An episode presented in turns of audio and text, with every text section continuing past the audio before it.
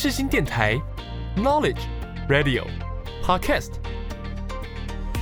七二九，FM 八八点一，让您开机有益，上网更得意。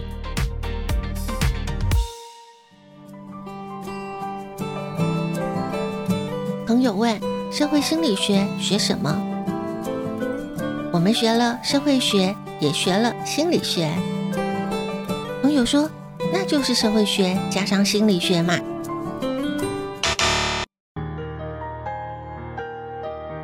可不是这样说呢。红色加上蓝色不是红蓝色，是紫色。社会心理学也是如此，它有自己的角色和灵魂。如果你也好奇，在我们生活周遭发生的社会现象，也喜欢观察人们的行为表现，欢迎收听我的社会心理学习笔记，一起探索社会心理。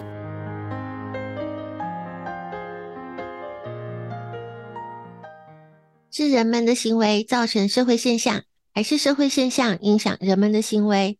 我认为社会心理学可以找到解答。欢迎收听我的社会心理学习笔记，一起探索社会心理。我是笔记主人周尔斯。不知道听众朋友最近有没有注意到一个新名词——容貌焦虑？随着疫情的趋缓，口罩解封了，但是却有很多人因此产生了容貌焦虑。最近有一位网红人设翻车，是为了照片修图发生的争议事件。原因是因为这位网红过去他在影片当中鼓励大家不要容貌焦虑，强调真实比完美更重要。现在自己却为了修图引发争议，让大家认为这位网红自己本身就有容貌焦虑，和他的人设是不相符合的，引起了争议。前一段时间也有一个属于这个时代的新名词——手机失智症，因为有研究显示。长时间使用手机很可能会造成手机失智症，容易忘记人的名字，健忘的频率变多。有一些上班族还容易出现工作失误，觉得脑袋迷迷糊糊的，专注力下降，甚至出现了和人互动的社交障碍。不管是容貌焦虑，或者是手机失智症，说起来都和社群媒体脱不了关系，就像是拍下的照片。是不能直接上传到社群媒体的，照片一定要用修图软体，用滤镜修得美美的才可以上传。英国就有一项研究显示，将近有一半的社群媒体使用者，没有修图、没有套用滤镜的照片是不会上传到社群媒体的。再加上之前因为疫情的关系，大家都戴着口罩，没有什么比对的机会，现在要拿下口罩了。就怕让人比对修图前、修图后了，而过度使用手机也和社群媒体有关系。在二零二三年三月，有一份调查研究报告，在台湾，每个人每天使用手机的时间超过了七个小时，使用社群平台的用户超过了两千万，每天花费在社群平台上的平均时间超过了两个小时。而且平均使用六个社交平台，真的是挺忙的。也是因为这样，社群媒体成瘾的问题越来越受到关注。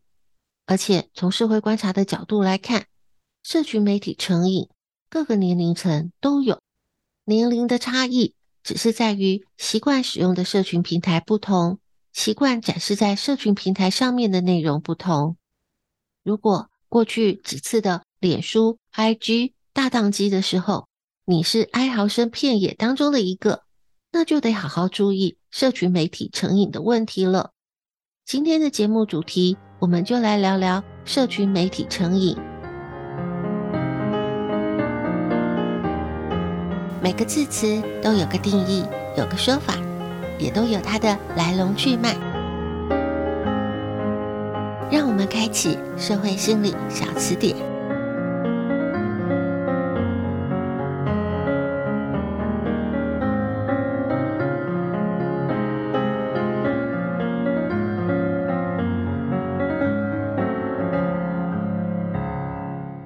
今天的节目主题，我们来聊聊社群媒体成瘾。什么是社群媒体成瘾？它是一种行为的成瘾，它表现在行为上，它会出现过度的关注社群媒体，没有办法控制登录或者是使用社群媒体的冲动，并且在社群媒体上会投入大量的时间和精力。导致损害了其他重要的生活领域。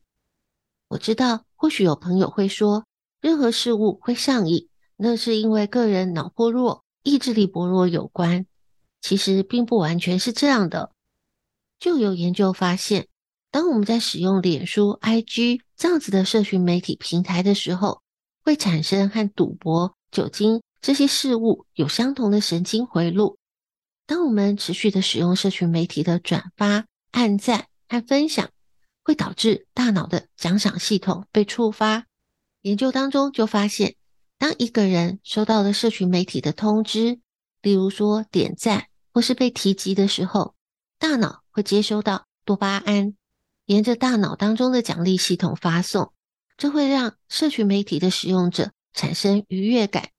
这样子的愉悦感，自然会让我们持续的使用社群媒体，而且。在研究当中还发现，在使用社群媒体的时候，当有人谈论到自己的时候，大脑的奖励系统是最活跃的。也因此，据估计，社群媒体的使用者大约有百分之三十到四十的时间是在谈论自己的。而如果在社群媒体上是为了炫耀一个人的生活和成就，那就会有高达百分之八十的时间。都是在社群媒体里谈论自己，所以每当使用者发布了一张照片，他可能会收到很多的正面反馈，就会刺激大脑释放多巴胺，奖励这样子的行为，进而延续了使用社群媒体的习惯。那我们要如何知道自己是不是已经有社群媒体成瘾的问题呢？目前是还没有具体的标准可以依循。目前只有网络游戏成瘾，它被正式列为国际疾病分类当中的精神疾病。初步来说，如果发现自己或是身边的亲朋好友，如果不使用社群媒体，就会焦虑不安，会耗费许多的时间在使用社群媒体。过度的频繁使用，已经对工作、学业或者是其他的生活面向产生了负面的影响，甚至。经常就想要利用社群媒体来逃避现实的生活，或者是想要减少社群媒体使用的时间，却一直没有办法成功。如果有以上这些情况，那就要多加注意了。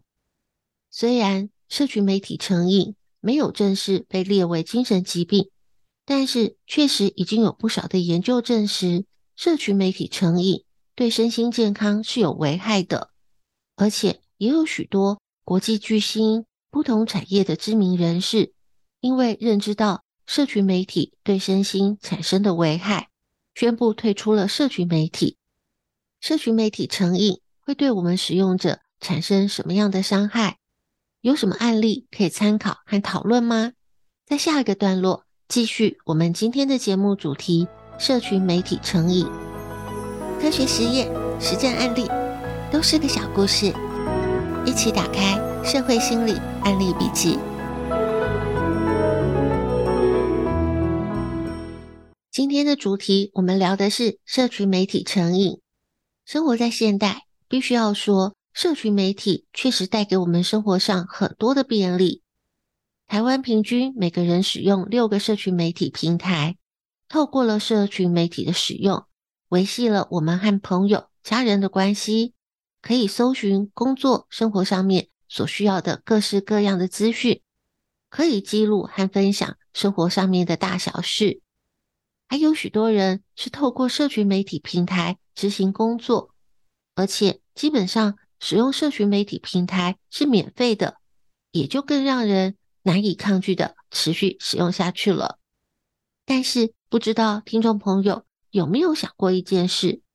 我们免费使用社群媒体，真的不需要付出任何代价吗？Netflix 有一部纪录片，中文的片名是《智能社会进退两难》。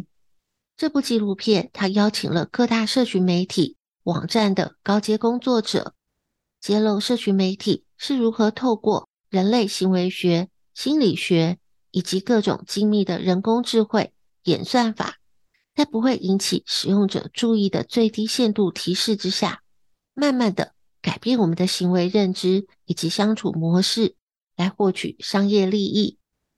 这部纪录片提醒了我们，使用社群媒体和网络没有免费服务的这件事情。不管是 Google、脸书、IG 这些社群网络，看着像是在免费的为我们提供资讯，让人和人之间的交流变得便利快速。但是他们靠什么盈利呢？其实他们是时时刻刻都在监控我们在网络上面的动态，透过人工智慧。分析这些使用者资讯，进而更有效的预测怎么样可以让你留在荧幕上更久，得到更多的注意力，并且对你发送最有效益的广告讯息。就这样，在我们不知道的情况之下，我们的注意力被当成让广告商获利的商品。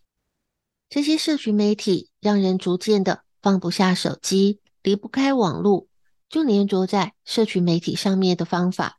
就如同所有上瘾的途径一样，因为了解人性的弱点，破解了心理学，让大脑因为每一次打开了社群媒体的更新，或者是获得了更多的赞，让使用者从这样子的短期讯息获得奖励，获得快乐。社群媒体就利用人和人之间的社交活动这样子的基本需求。让这些社交活动成为大脑释放多巴胺的奖赏路径，让社群媒体的使用者产生了上瘾的现象。所以，社群媒体是利用人的思考模式和行为，成为他们的获利模式。这样的模式弱化了人的语言使用能力、思考能力、表达能力、逻辑推理能力、专注力。《华尔街日报》他访问了非常多位精神科医生。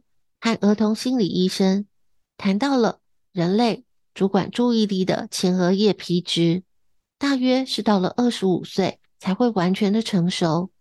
如果孩童过早接触到短影片、社群媒体，只接受密集的短期刺激，接受多巴胺的快速酬赏，会导致注意力没有办法长期的集中，而且受到影响的还不只是成长中的孩子。事实上，成年人一样会受到影响。科技作家卡尔在他入围普利兹奖的著作《网络让我们变笨》这本书当中，他引用了数十项的科学研究，得到一个结论是：人类的大脑神经回路是具有可塑性的，就如同橡皮筋一样，是能够适应环境和工具。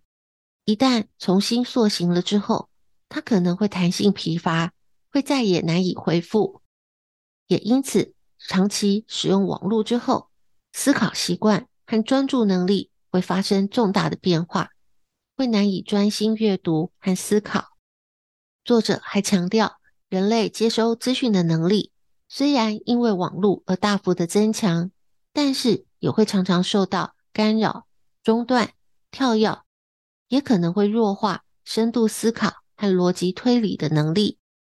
听了这么多网络和社群媒体对身心健康的不良影响，但是务实的说，要我们真的放下手机，离开网络，远离社群媒体，真的是一项难度很高的任务。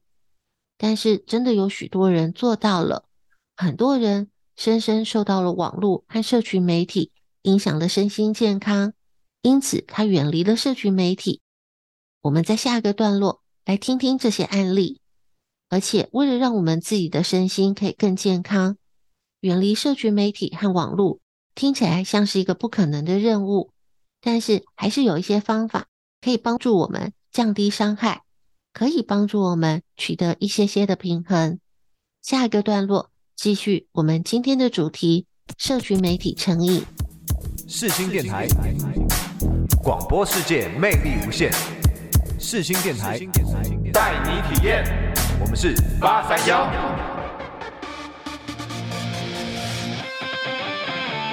你现在收听的是世新广播电台 AM 七二九 FM 八八点一，广播世界魅力无限，世新电台带你体验。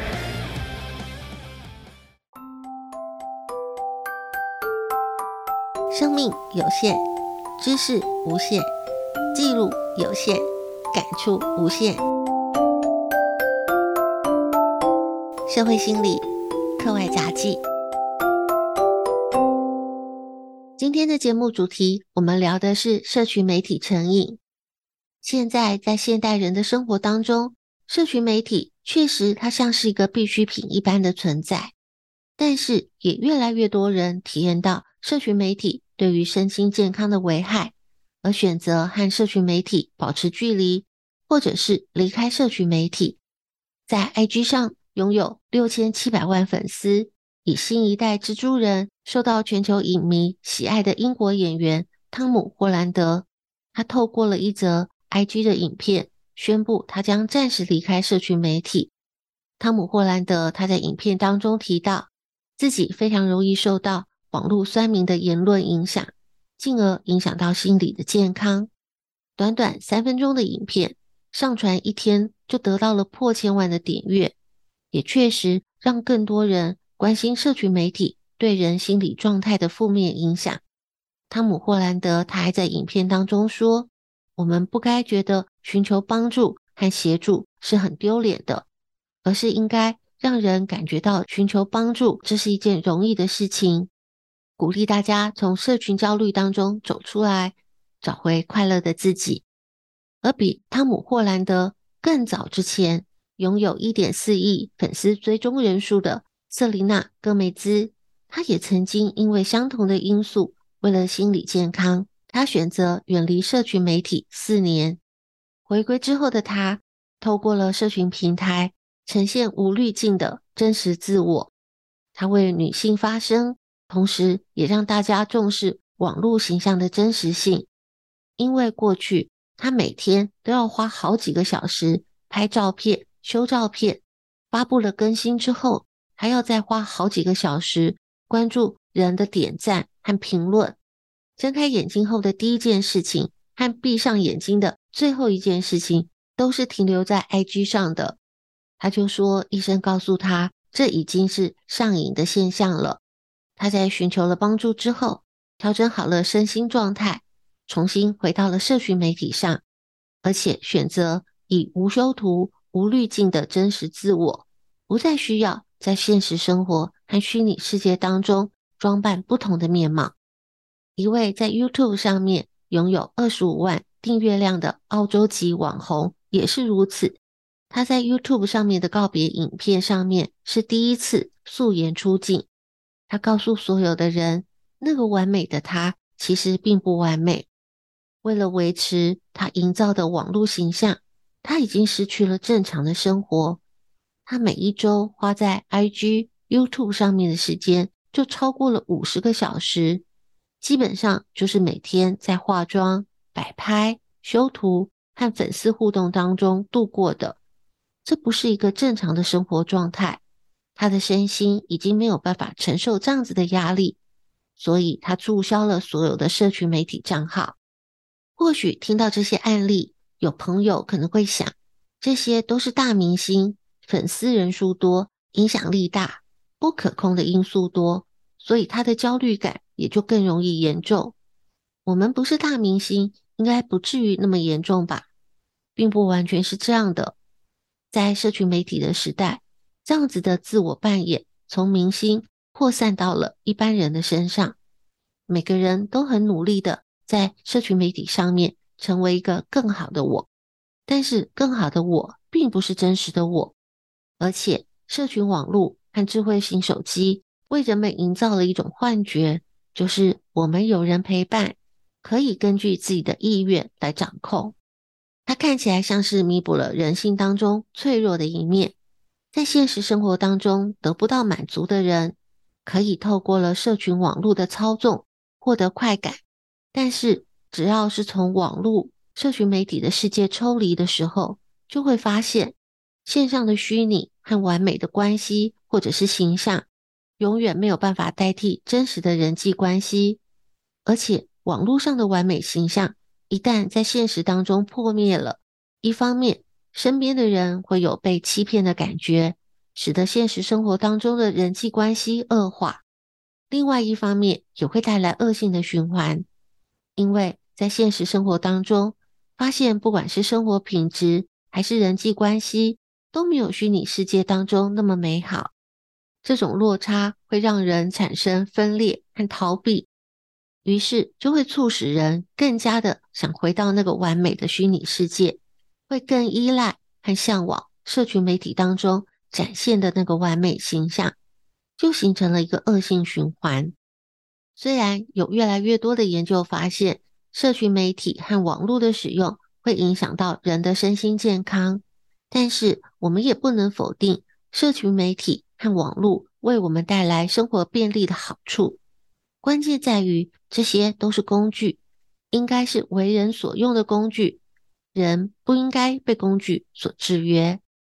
我认为从古到今说的中庸之道很值得参考，过犹不及都不好，只是怎么样拿捏分寸呢？我找到了一些专家学者、精神科医生的建议，做一些整理，提供给听众朋友参考。根据克里夫兰医学中心的建议是，每天将社群媒体的使用时间限制在三十分钟以下，可以增强心理健康和幸福感。这似乎是很难达成的目标，但是参与这项研究的参与者，他们的体验分享是，当减少使用社群媒体的时候，确实减少了忧郁和孤独感，而且不可否认的是，社群媒体它可以带来积极正面的影响，但也可能成为忧郁、孤独、焦虑和自卑背后的推手。但是，我认为一下子必须要要求自己每天使用社群媒体三十分钟以下，实在难度很高。说不定有听众朋友听到这里就想直接放弃了。我建议可以采取循序渐进的方式。例如说，以使用社群媒体时间调查的统计，每人每天平均是超过两个小时。那如果现在现况的使用就是高于两个小时的朋友，就先以每天控制在两个小时为目标，每隔一个月就把目标调降十五到三十分钟，调整速度缓慢一些，但是务必要确实能够达成，这样就可以在。相对可行的状况之下，慢慢的找到和社群媒体之间最好的距离。再来就是在哪个时间使用社群媒体也很重要。现代人的文明病失眠，许多也是和社群媒体、网络、手机的使用有关系。我们可以尝试试着改掉在睡觉前刷手机的习惯。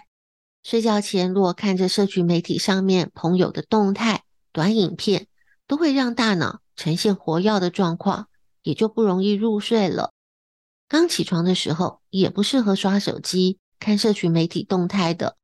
这个时候最适合活动筋骨了。有适度的运动可以增加脑部的活化，分泌有益于脑部的神经传导物质，也可以让我们脑部清除一些压力荷尔蒙。再来就是我们可以利用一些手机功能的设定。帮助我们减少使用手机、使用社群媒体的时间。例如说，关掉社群讯息的提醒功能。许多人听到了社群讯息的通知声，知道有更新的讯息，就很容易忍不住去点开萤幕，看看是什么讯息。这样就非常容易打断工作，打断思绪，就影响了效率。少了提醒功能，也不至于就会漏掉讯息。反而可以集中在工作的空档，或者是交通等候的时间，一次阅读，让社群媒体的使用也可以有效率，对于缩短使用时间也是有帮助的。还有可以关闭留言功能，关闭留言功能可以帮助我们远离恶意批评的攻击，同时也可以减少对留言数的焦虑，不用去担心我的这个贴文是不是不够好，所以没有人来留言。这样子的发文会不会有人留下酸言酸语？这些事情都不用担心了。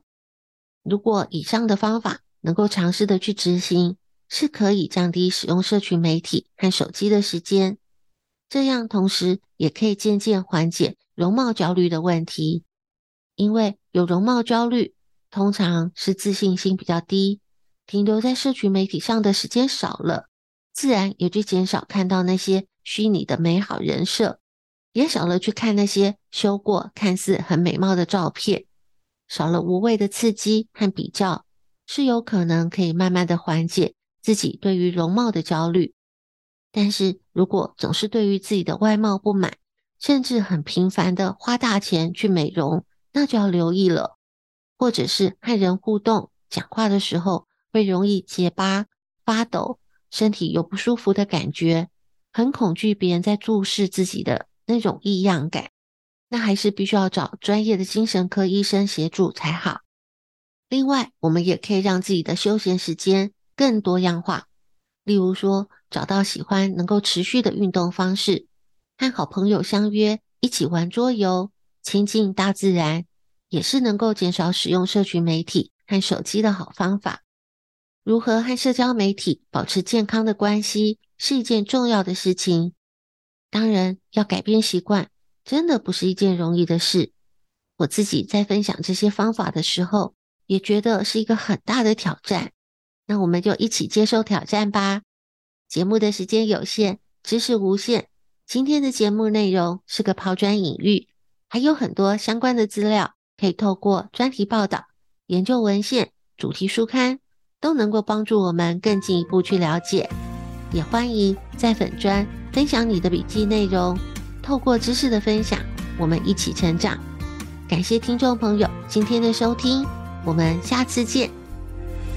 我们都不完美，在这花花世界。如果你感到心碎，那就拍拍双肩，深呼吸一遍两遍，不够就再多做几遍。我们都不完美，去评断是非，心中的爱能多一点。今天伤害了谁，明天换谁受罪，只好学着适应这个环节。只要你放下你的道歉。的坚强，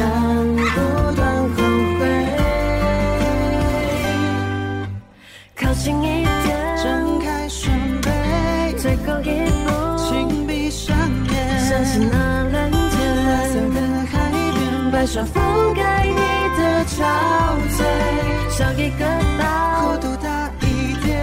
别管过去，别伤害或伤害了谁，没有人能从来不犯规。原谅你也原谅一切，不后悔。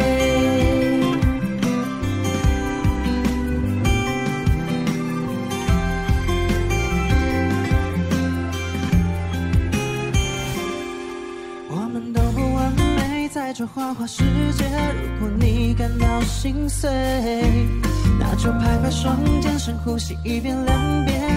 不够就再多做几遍。我们都不完美，去评断是非，心中的爱能多一点。今天伤害了谁，明天换谁受罪，只好学着适应这个环节。只要你放下你的刀剑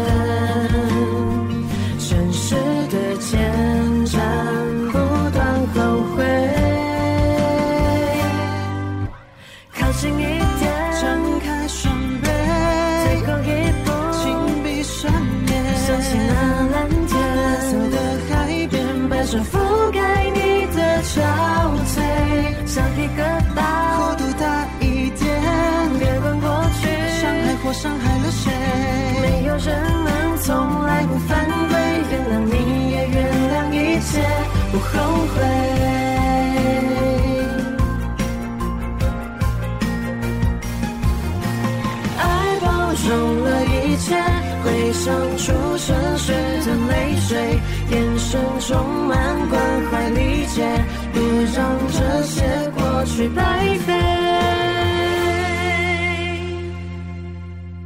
靠近一点，睁开双臂，最后一步，请闭上眼。想起那蓝天，蓝色的海边，白纱覆盖你的憔悴，像一个岛，弧度大一点。或许吧，你真的有苦难。